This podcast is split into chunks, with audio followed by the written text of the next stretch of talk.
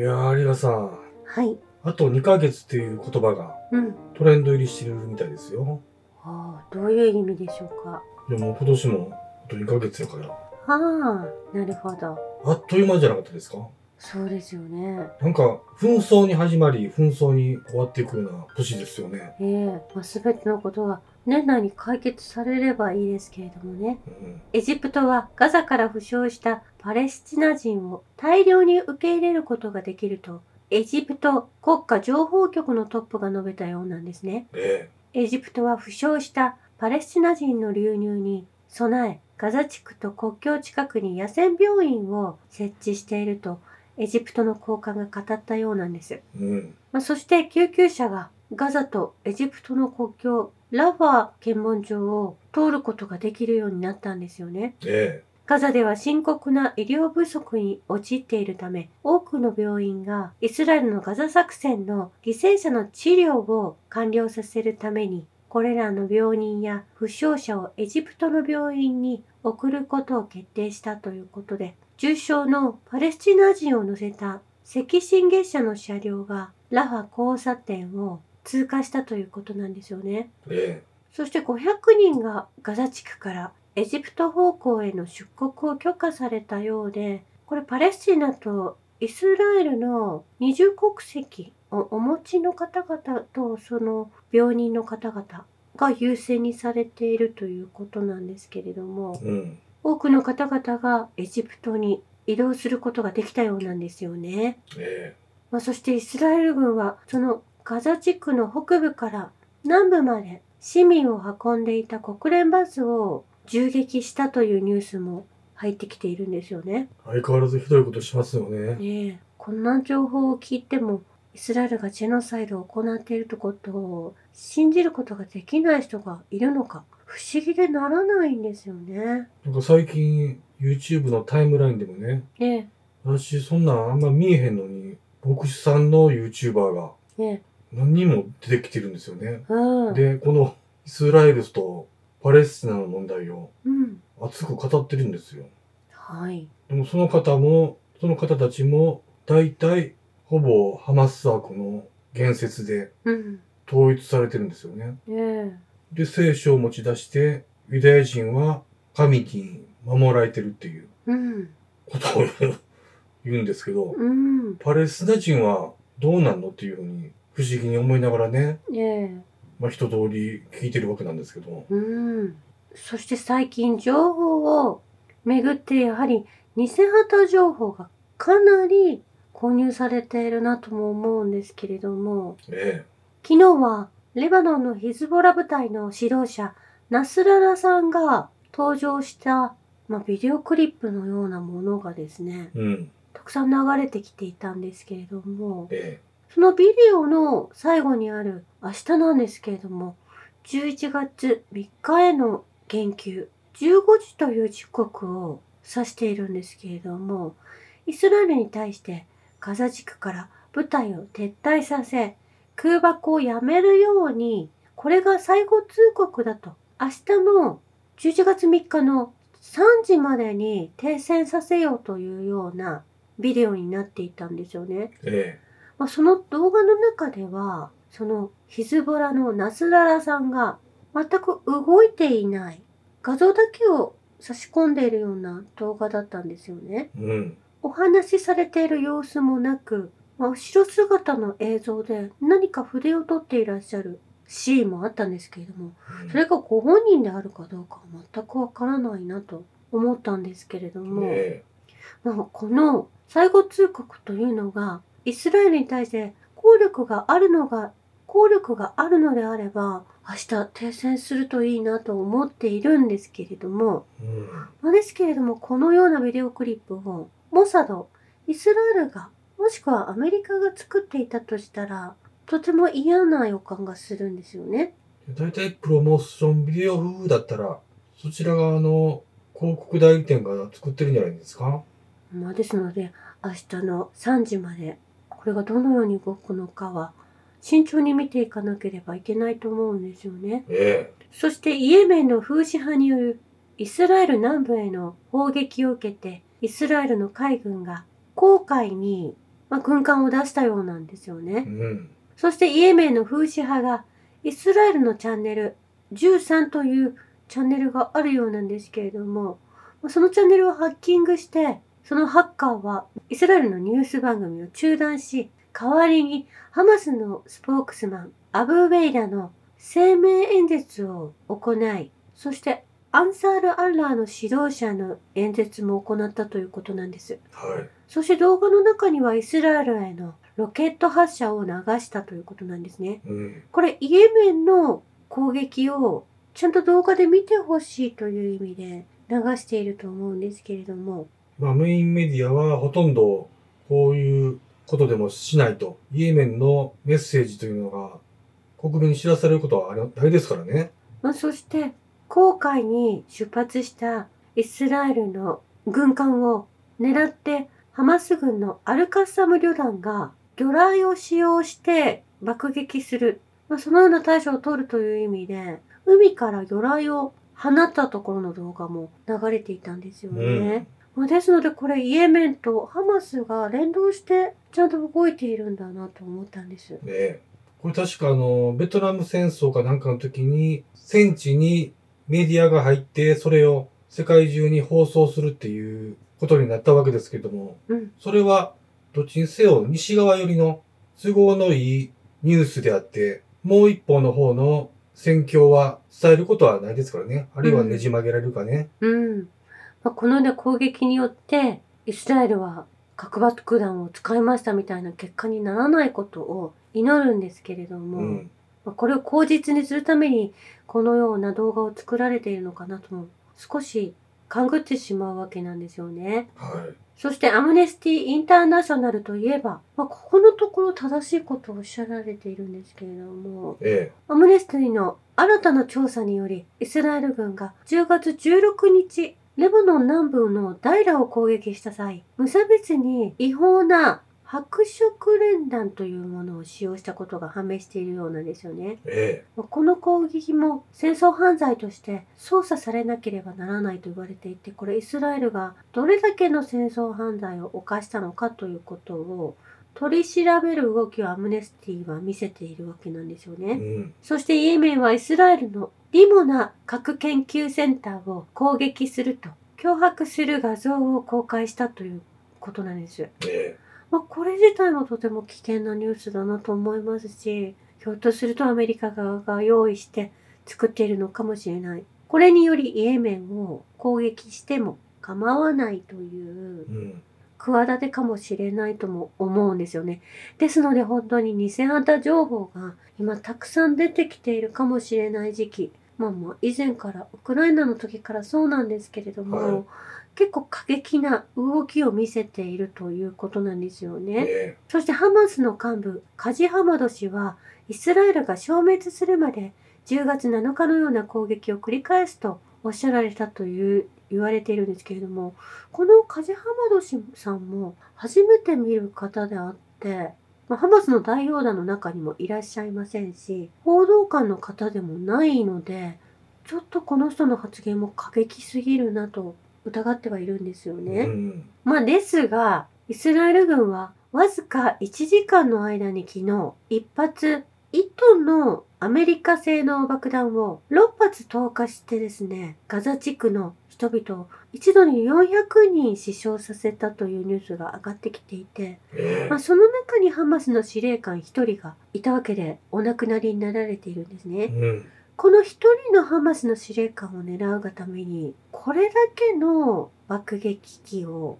利用して400人の死傷者を出してしまったということも、まあ、このハマスの幹部がイスラエルが消滅するまで戦い続けるとおっしゃられているのやもしれないと、まあ、そういうふうに捉えることもできるんですよね。はい。アメリカの保守系主流メディアザ・ヒル紙でも、ネタニヤフ首相は失敗した。辞任しなければならないというような見出しで記事が書かれるようになってきているんですよね。うん。ユダヤ系イスラエル人の95%が奇襲の責任はネタニヤフ政権にあると考えているというような記事の内容なんです。えそして米国外交問題評議会 CFR の広報誌、フォーリンアフェアーズ誌でも、ネタニヤフ首相はなぜ去らなければならないのかの理由をずらずらと挙げていらっしゃるんですよね。CFR のメディアがね、ええ。この戦争の後、イスラエルは二国家解決策を必要とするが、彼はそれを実現できない。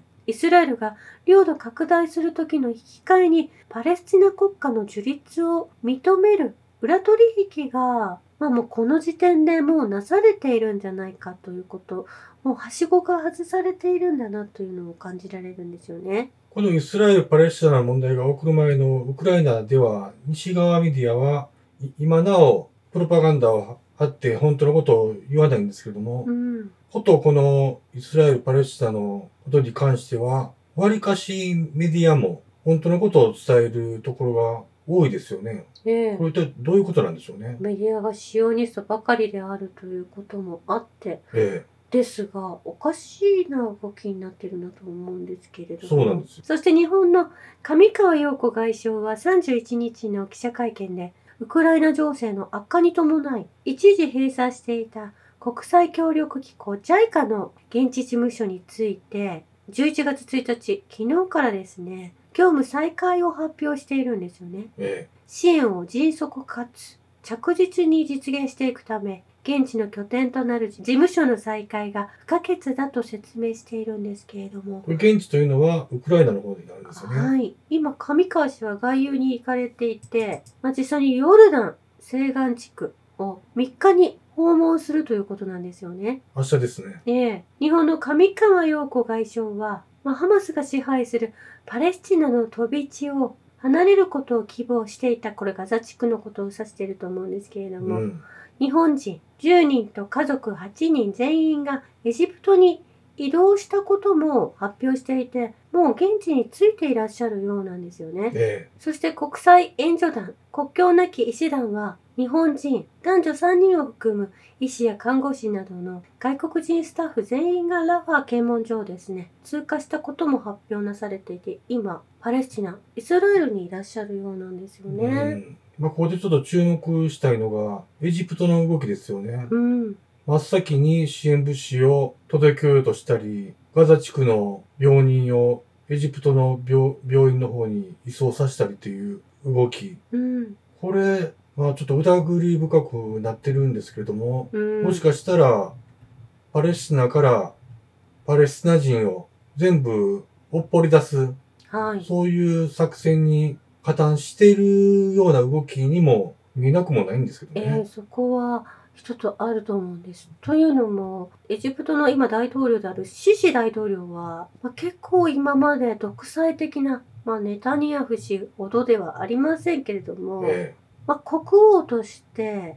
あまり評判がよろしくない。国王ですから割と君主的な、うん。従わなかったらまあ罰を与える、あるいは殺すみたいな、えーそういうことをやってきたっていうことですね。えーエジプトでは民主化運動が起きた時があったんですけれども、うん。ムスリムの同胞団が政治を握った時もあったようなんです。えですがその翌年に軍事クーデターが起きて、まあ、それから実質的に軍事独裁になってしまうそれがラハ大統領だと思うんですけれどえ。も、うん。まあ、その翌年に非暴力的抗議デモが行われた、まあ、国の中で行われているんですよね、ええその軍事独裁に向けてはその国の政策が気に入らない方々が抗議デモをなされたところ1000人以上を政府が殺害してしまっているわい。けなんですよね国民を。。えまあですので、まあその当時、そんなことが起きていて、私たちエジプトの中でそんなことが起きているなんて知らなかったですし、ん。まあこの1000人以上の国民を殺してしまうということ、今起きていることもすごく大きいですけれども、大きな事件ですけれども、その暴君が今このガザ地区からパレスチナをエジプトの方に移すような政策に積極的に取り組んでるわけですね。うん、まあ、そのような大きな事件が実際には起きていて、まあ、その裏にはアメリカやイスラエルが支援していたとも言われているんですようね。ん。まあ、ですので、まあ、その避難された方々がちゃんと負傷した方々が療養されて元気になってまたパレスチナに戻るということを私たちは希望してその様子を見ていきたいと思うんですけれども。そこですよね。うんパレスチナにちゃんと戻れるかどうかですよね。ええそして11月3日と言いますと、日本は文化の日なんですよね。うん。明治天皇の誕生日にあたる11月3日。まあ、その日を超党派の明治の日を実現するための議員連盟会長、古谷元国家公安委員長が、この文化の日というものに明治の日を併記する祝日法改正案の提出を検討していることが10月の31日に分かっていてニュースになっていたんですよね。ええ明治の日なんか、いる？もうこの11月3日は昭和22年まで明治天皇の偉業を偲ぶ明治武士だった祝日なんですよね。えしかし戦後に連合国軍総司令部 GHQ が占領政策の一環で国家神道職が濃ゆい祝日の改廃を求め23年から文化の日と名称が変更されたということなんですよ。えうんまあ、そんなことも私は全然知らなかったんですけれども、はい。これは現憲法のありがたさを知らせないため、まあ、日本人草案の憲法がベースだということを学ばせないため、大日本帝国は基本的人権を、まあ今、その、YouTuber でも、うん、その、昭和天皇をね、すごく崇めて、偉大な功績を残した人だっていうふうに、プロパガンダを流している人がいて、うん、でずっと天皇を批判している YouTuber の方が、一人、そこにコメントを入れてね、うん、いや、それは間違ってますよというふうに、正していってるんですけれども、うん、そういう形で、その明治維新の時に、その日本っていうのは軍事国家化していったと思うんですけれども、ええ、それをまるで祭り上げるような、うん。そういう取り組みとしか思えないですよね。まあ戦後ポツダム宣言を受諾した日本、まあそして憲法が GHQ によって作り変えられたというようなお話をされる方がすごく多いんですけれどうも、ん。憲法は日本人が作っているもの、まあ、そして GHQ も加えてその練り上げて作られたものでもともと現行の日本の憲法をちゃんと利用しているわけなんですよね。えポツダム宣言には民主主義傾向の復活強化に対する一切の障害を除去するべきことや基本的人権の保障を確立させること、また平和的傾向を有し、責任ある政府樹立をすることが明記されていて、それを日本が受諾しているんですよね。ええですので、それまでの戦争を推し進めてきた大日本帝国、えうん。まあ、それを否定しているわけなんですよ。えそして平和に日本の方々はお暮らしくださいということが今の憲法には盛り込まれているわけなんですよえね。うん。まあですので言い換えると、それまでが戦争が終戦するまでがですね、独裁的な国家であったというものをうん。悔い改めさせるためにこのポツダム宣言を敷いて、それを日本が受託しているということなんですけれども、えまあ、そこがちょっと本当に内容が入れ替えられて今教育の中にも入ってきているのかなと思うんですよね。えまあ、要は日本を乗っ取ろうとしている在日連中のグループがやたら憲法改正、憲法改正って言ってるでしょ？うん。それは、そのせっかく前の世界大戦で日本が軍事国家としてむちゃくちゃに日本人が大量に亡くなったっていうその反省から、この。平和の憲法をちゃんと構築して、およそこれ80年間戦争せずに済んでるわけですけれども、うん。それをまた緊急事態条項、そして憲法を改正して、天皇制もさらに強化させながらの改憲君が言う、改憲して君主制、要は一党独裁の、また軍事国家へと日本を導いていこうという、そういう動きですよね。ええもう、もともとその戦、戦中戦後までは主権が天皇にあったがために、うん。とても野蛮な行動に出てしまっていたということなんですよね。天皇の命令一声で全部動いていきますからねう。ん。まあ、それが危険であるという意味意味で、民主主義は国民に主権が与えられている今の状態ですよね。えまあ、そこの民主主義としての機能を果たすためにこのポツダム宣言を受諾しているんですよね。えだからその、ツイッターで、ツイッターでもその、またたびというやつがね、やたら憲法改正を言わない人たちは反日だって言ってますけど、うん逆ですからね。ええそして、イスラエルの首相が、米国の法制定に影響を及ぼしていることを認めているんですよね。うん。ですので、日本はアメリカの植民地である。そしてそのアメリカは、イスラエルのシオニストの植民地であるということがここで分かってくるわけなんですね。えそうするとですね、日本はイスラエルのシオニストの植民地であるのか否か、そしてその日本の原発を管理しているのは誰だったのかというと、これイスラエルなわけなんですよえね。そういった構図がなんかこの今回の紛争の中でも、アメリカの正体というのがだんだん見えてきたと思うんですよねうん。。ええアメリカももうすでに乗っ取られているしシオニストにね。まあ、つまりイギリスに乗っ取られているということなんですよねう。ん。先ほどもお話にありましたように緊急事態条項はナチス全権委任法と同じになるということなんです。はい。憲法を停止し、通常の憲法の枠組みを超える権限を内閣に与え、独裁内閣が法律と同等の効力を有する政令を新たに制定できるのが緊急事態条項であって、とても危険なわけなんです。さっきのエジプトの王様が国民を何千人も殺したようなことができるっていうことですもんね。ええつまり国民の人権よりも国家権力が上回り、ワクチンの強制接種や資産没収さえも、そして徴兵制度さえも可能になるということ、とても危険な会見の本丸なんですよね。うん。まあ、そこのところが、まあ、履き違えて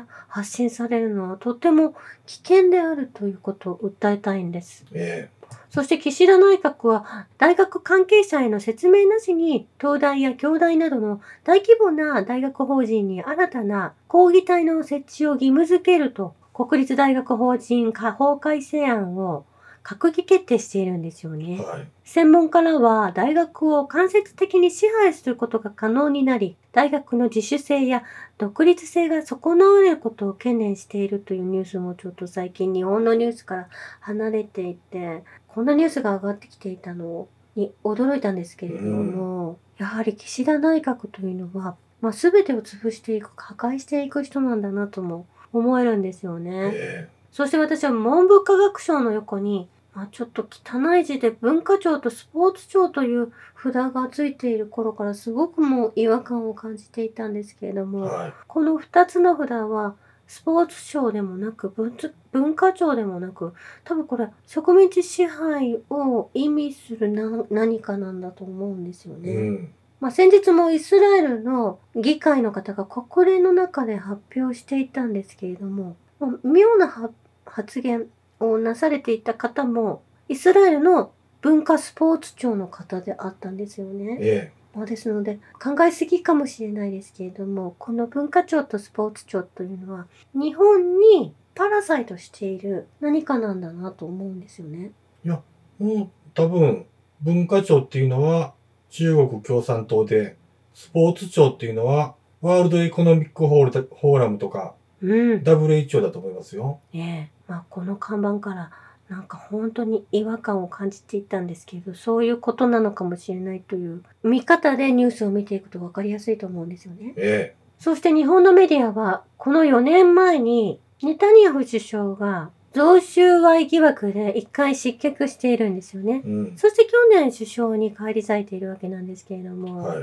まあ、その後に復権した後、検察と裁判所を対象に司法改革をやり出し、それによって国民たちがネタニヤフ氏を受け入れられないという意味でずっとデモをひ繰り広げてきているわけなんですけれども、はい。まあ、このやり方、司法改革を政府側につけてですね、自分たちの罪を消し去ろうとしているということだと思うんですけれども、まあ、これは同じようなことを安倍さんがやられていたと思うんですよね。はい。まあ、ですので、イスラエルと日本は深い意味で、まあ、同じような動きをしているんだなと思うんです。去年には、イスラエルと日本の間に直行便できてますしね。うん。そして、イランの最高指導者ハメネイ師は、イスラム諸国に対し、イスラエルへの石油と食料の輸出を廃止するよう呼びかけ、イスラエルによるガザ地区への砲撃の停止を要求したと国営メディアが報じていて、これロイターが取り上げているんですよね。ねそして国連の人権高等弁務事務所所長のクレイグ・モクヒーバー氏は、ガザでのジェノサイドを阻止する組織の無能力さに抗議し辞任したということなんです。はい。アメリカとイギリス、そして欧州の多くが、おぞましい攻撃に完全に加担していると、この方は非難されて辞任されているんですね。うん。辞任したクレイグ・モクヒバ氏は、私たちがパレスチナで目撃している大量虐殺は、アメリカや他の西側諸国政府によって提供された数十年にわたるイスラエルの不処罰と西側企業メディアによる数十年にわたるパレスチナ人の非人間化の産物だ。どちらも今すぐ終わらせなければならないと、このようにおっしゃられて、まあ、国連の人権高等弁務官を辞任されているんですけれども、また新たに別の活動をなされてこれを訴えてくださればいいなと思ったんですよね。まあ、ほんまやったらこの人が国連内部から変えていってもらいたかったんですけどね。ええ応援したかったんですけどね。うんちょっ。と気づくのが遅かったですわ。うん。まあ、この国連の、なんていう人でしたっけ？クレイグさんです。クレイブさんもおっしゃられてましたけど、数十年にわたるっていうのはおそらくこれ、シオニストたちがイスラエル国家を建設する運動を起こし始めた時を意味すると思うんですけれども、うん。その頃から作られてる大きなペテンのストーリー。うん。これはエセ宗教であったり、RIIA、CIA を筆頭とするプロパガンダニュースであったり、うん。ウィキペディアを代表とする書き換えていく歴史であったり、うん。まあそういうものが今、ボロボロ仕掛け人が表に出てきて、白日のもとにさらされてる時だと思うんですよね。うん。これを国民がどういうふうに見立てをして、判断して、自らの行動をとと取っていくかっていうことだと思いますね。ね以上です。えありがとうございました。